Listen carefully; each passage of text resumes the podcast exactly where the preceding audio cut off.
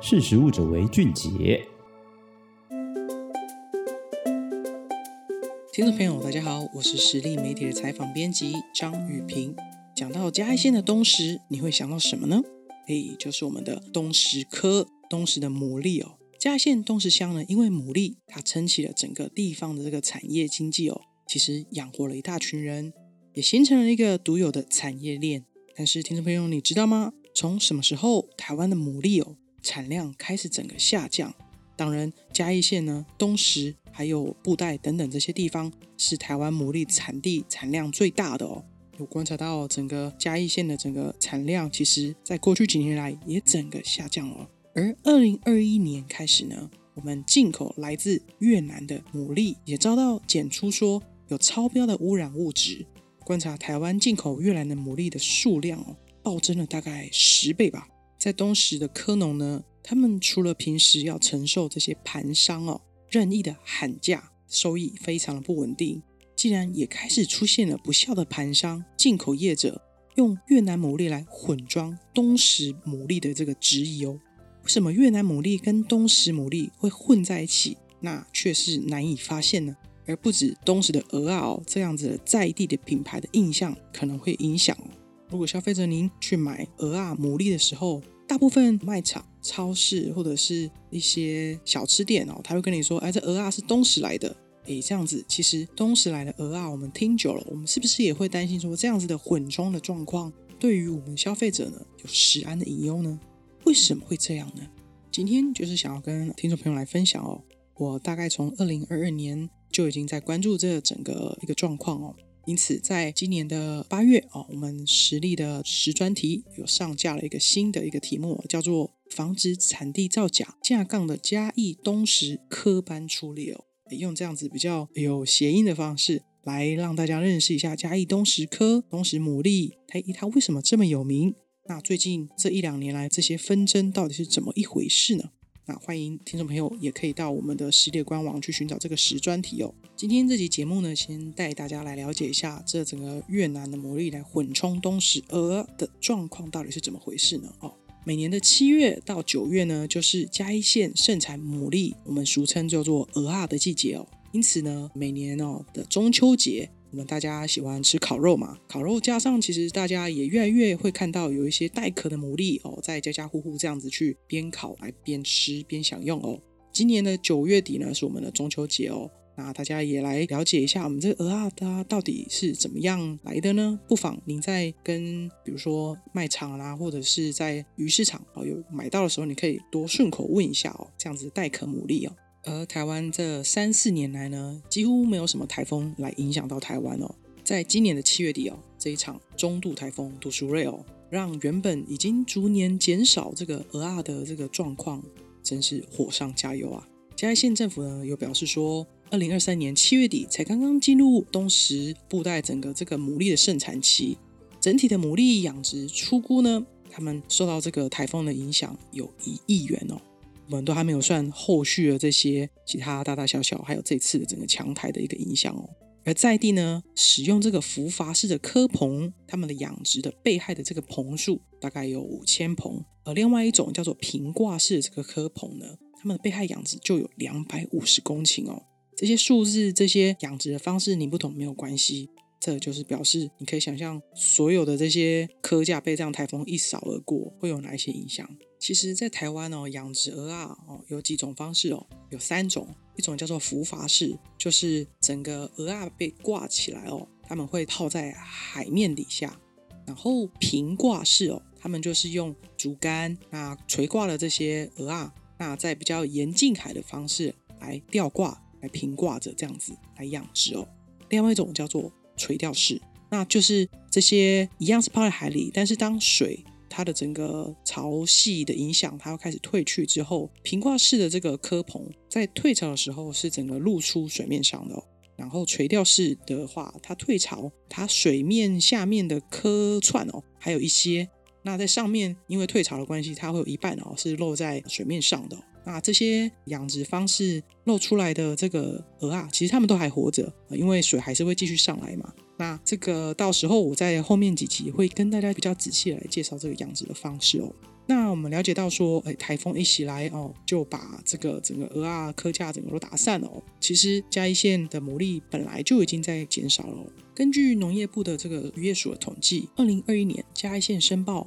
牡蛎的养殖户哦，他们有三百三十七户，产量是一万七千九百五十四公吨。前一年二零二零年就有四百一十八户，哎，大概有多了。七八十户，产量呢则是多了两千多公吨哦，总共有一万九千两百四十三公吨。那我们回溯到哦，就是到二零一二年到二零二一年这十年来的这个养殖数量哦，其实它的数量是每况愈下的哦。我在这次针对东石牡蛎的这个专题呢，在第一篇文章里面就有统计数据的这个表格，可以清楚的一目了然，整个从二零一二年到二零二一年整个数量的一个下滑的状况哦。而反观牡蛎的这个进口量，我们也可以在这个文章的表格里面去看到，有发现到说，诶，从二零一二年开始到现在哦，整个数据是有变化的哦。我根据财政部的关务署海关进出统计，这个也是我询问哦渔业署他们提供给我的一个状况，我去回溯去查找的哦。二零一二年进口哦。所有的牡蛎的总量总共有啊九百九十七点五四公吨，连一千吨都还没有到哦。但是在二零二二年的进口量突然暴增了到五千两百一十七公吨。在这十年里面呢，其实我们本来进口的这个牡蛎呢，大部分都是以美国、日本以及韩国，他们是牡蛎的最大进口国哦，这包含了其他带壳的，还有其他种类哦。但是在这个海关进出口的统计里面，我发现到说，诶，越南突然是在二零二零年哦，成为了一个最大的主要的进口国。诶，这个数据就不免就会了解到，诶，为什么我们台湾的科农会这么忧心忡忡哦？台湾对于这个越南进口牡蛎的数量呢，我们从二零二零年进口一千三百五十八公吨，隔一年二零二一年一千七百八十六公吨，到了二零二二年。就已经来到了三零二四三千零二十四公吨。这三年来哦，从越南进口进来的这个数量呢，其实它已经占了整个进口总量的百分之五十以上哦。突然间，从原本之前几年哦没有什么进口量的数据，变成了这么大的一个进口国。诶，这到底是为什么呢？也请听众朋友能够留意一下接下来几集。有关这个原因哦，我会再跟大家做一个比较详细的介绍哦。而台湾呢，我们是很知名哦，我们喜欢吃蚵仔煎、蚵仔米刷，有蚵仔的汤品，那还有这几年哦很流行的这个烤蚵仔等这些餐饮美食哦。而这些餐饮业者其实很仰赖哦大量这些破壳以后的这些蚵仔肉哦，就是牡蛎肉哦。嘉义县的东石乡呢，是我们国内牡蛎产量最多最多的一个乡镇哦。因此呢，在东石这里发展出比较规模化的这个产业链，全国的这个蚵仔的产业的破壳哦、破壳的这个作业，大多都会集中到这个东石乡来处理哦。因此呢，这些年减少了这个牡蛎产量，但是每年增加了进口总量，就让这些东石科农还有其他相关产业的这些业者会感到相当担心，也比较关注哦。我在去年的九月十二号呢，我参加了嘉义的牡蛎溯源的辅导说明会哦，在东石的一个科农哦，就有向我反映，他说现在的这个养殖户剖壳壳的这个妇女呢，年龄层的比较高哦，下一代的接手的数量其实意愿也不多，自产自销的这种小型科农呢，出现了人力的断层，再加上这几年因为水域出现大量的这个牡蛎的天敌叫做科罗，导致大量的死亡哦。这影响了这个牡蛎的产量，而这个科农呢，也在现场跟我表示说，其实越南的牡蛎的品种跟台湾一样哦。在二零二零年之后呢，虽然了解到这个进口来自这个越南的牡蛎的成本很低，但不知道为什么会数量突然明显的增加，而且以前也从来没有听过哦，这个市面来打着这个越南牡蛎来销售，只知道说有盘商混充这个进口而科肉来分装到这个。我们常常买到这种装好的这个不好壳壳的这个壳肉的透明袋里面哦，根本没有人可以看得出来哦。因此，他们这些商人呢，就可以借此来赚取这个成本的价差哦。听到这里，我们大概都听到说，呃，这个我们的牡蛎产量减少了哦，科农呢年纪年事高，那也没有什么接手的意愿，因为他们没有看到前景嘛。那这个有一些不孝业者哦。这个混充这个越南的牡蛎到我们台湾的这个东石牡蛎，或甚至其他产地也有这个状况哦。根本没有人看得出来。那整个结构性的这个产业的衰退哦，那我们自己国内的牡蛎业者来混充越南的这个牡蛎，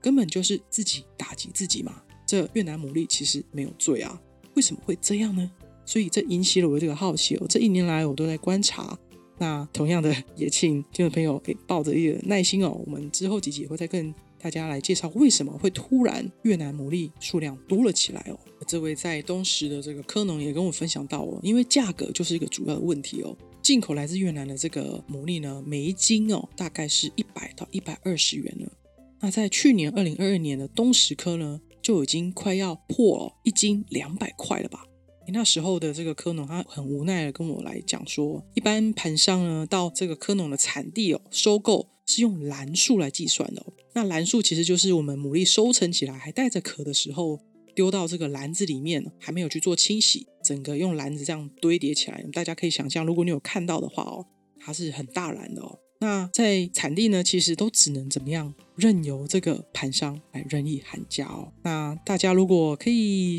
想象的话，他们是怎么去喊价的？那我了解到现场，他们其实是用传统那种很古老的秤哦，用手拿那种铁秤，不是那种我们电子秤哦，它是那种很古老的、比较传统的平衡式的那种秤子来称哦。那这样子的一个状况，他们只能任由这个盘商来喊价，没有固定的一个实价的一个架构哦。有时候呢比较好哦，他们一篮可以一千块把它带走，但是也有状况不好的时候，一篮低于六百块都有。如果又再像天灾的这个影响哦，其实因为他们的收入就减少了嘛，产量减少，收入就减少，他们的整个收益其实相当的不稳定哦。这对于已经快要衰退的这个产业来讲呢，其实是非常不利的哦。而当这个东石出现这个牡蛎混充的这个质疑跟消息出来之后呢，不只是令我们科农感到这个他们自己的品牌或者他们自己在做这些事情的商誉受损了。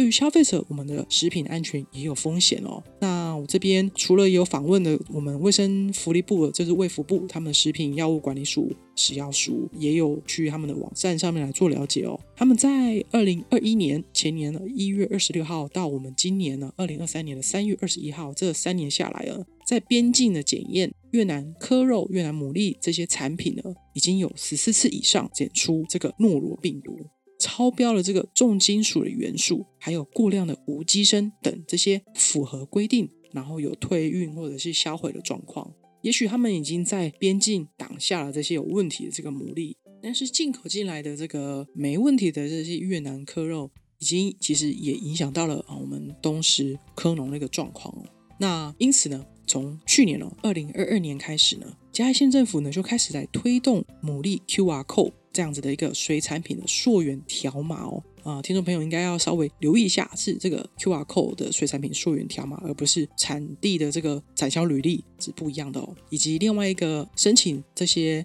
剖壳壳的这个示范场所，来作为比较干净整洁的一个地方哦，这必须要仰赖哦这个主在地的这个科农，他们来主动的来申请呢，并提供这个奖金的补助哦。在东石的另外一位科农呢，他也跟我分享哦。在溯源呢，是应该要建立没有错，才不会去被剥削。另一位呢，嘉义区的这个渔会的推广部的干事哦，陈宏聪哦，他也很认同这样子溯源的一个重要性哦。但是他觉得呢，这样其实并没有办法解决未来的牡蛎来混货或者是冒充东石科的这个问题哦。我也询问了嘉义县政府这个渔业科的科长张建成，他说，从二零二二年到今年来推动这个溯源条码以来哦。已经有七户的这个科农来加入这个水产品的溯源条码，也有七个的示范场域，这样子的一个普科科，它的作业环境条件比较好，也比较卫生条件比较好的一个状况哦。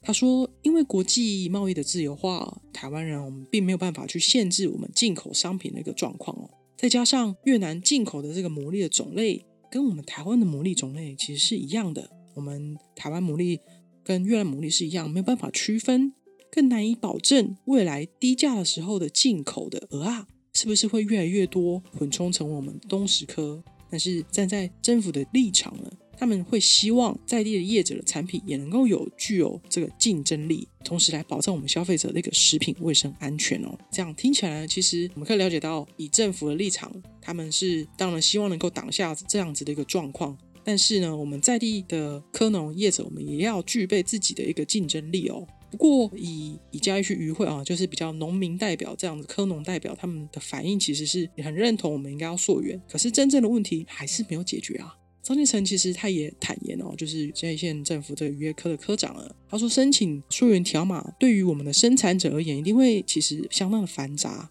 而且大部分的科农都会认为说，哎，平常他们方式这样子在买卖，其实也还是可以卖啊。目前要克服的就是要去说服这些科农生产者来加入这样的溯源的一个蛮大的一个挑战哦。他说，因为提供溯源这样子的一个重要观念。其实才可以比较稳固我们自己的竞争力，就是当事情发生了哦，我们自己还站得住脚呢。因此，他希望说，趁现在我们还算有一点竞争力的时候，应该要做好这个溯源的系统，即使是从这个溯源 QR code 这个条码开始哦，该标示就要标示哦。所以我们申请之后，我们会在我们的产品包装上，我们通常以往都是透明的塑胶袋嘛，但是你一贴上哦，就是哎，代表是从我们东石出来的哦。这样子从生产的环境还有品质，们还有我们的运送保鲜。普科的整个环节，如果能够做好比较好提升哦，这样子进口进来这个混货的严重发生问题，对我们有做好这个标示，然后我们再提升我们做好一个普科的环境，这样子才不会被打击。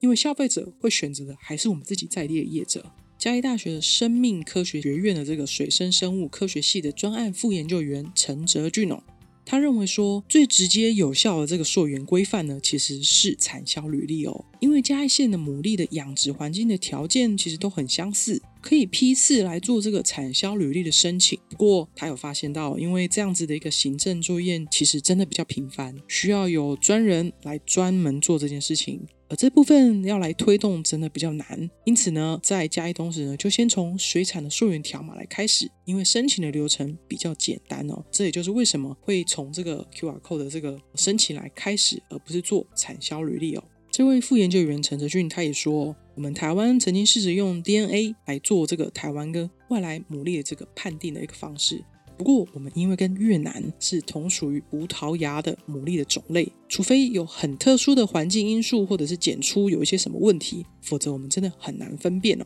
嘉义区渔会的这个推广部干事陈宏聪他说：“东石鹅啊是我们台湾的知名的物产哦，也是在地人引以为傲的一个产业。”建立溯源概念固然很重要，但是目前真的就是很难分辨出产地的来源。当商品进口我们越南牡蛎进来之后，其实就会批货给中下游这个盘商来做分装哦，那就会销往各个大大小小的通路。而在卖场里那一些一袋袋包水的这些牡蛎产品，其实你根本看不出，也没有标示，或者是根据实际来源的产地证据来做一个标示。渔业署或者是食药署，他们要怎么去追溯跟查证呢？而目前的我们溯源的条码，对于东石的科农虽然能够自清，我们可以自保，但是对于不孝的业者、不孝的盘商，又有哪一些法律的管制力量呢？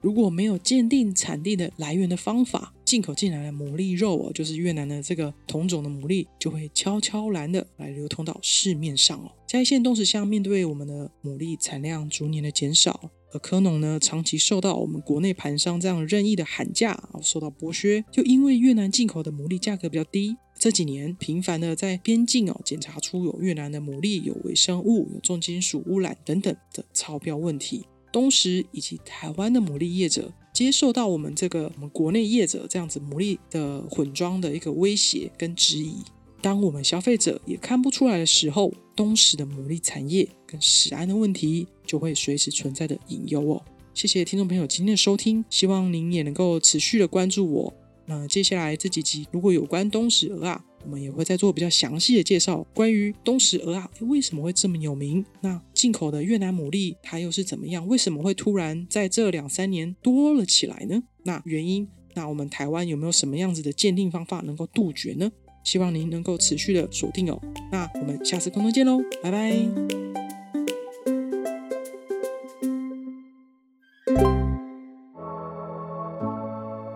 识时务者为俊杰。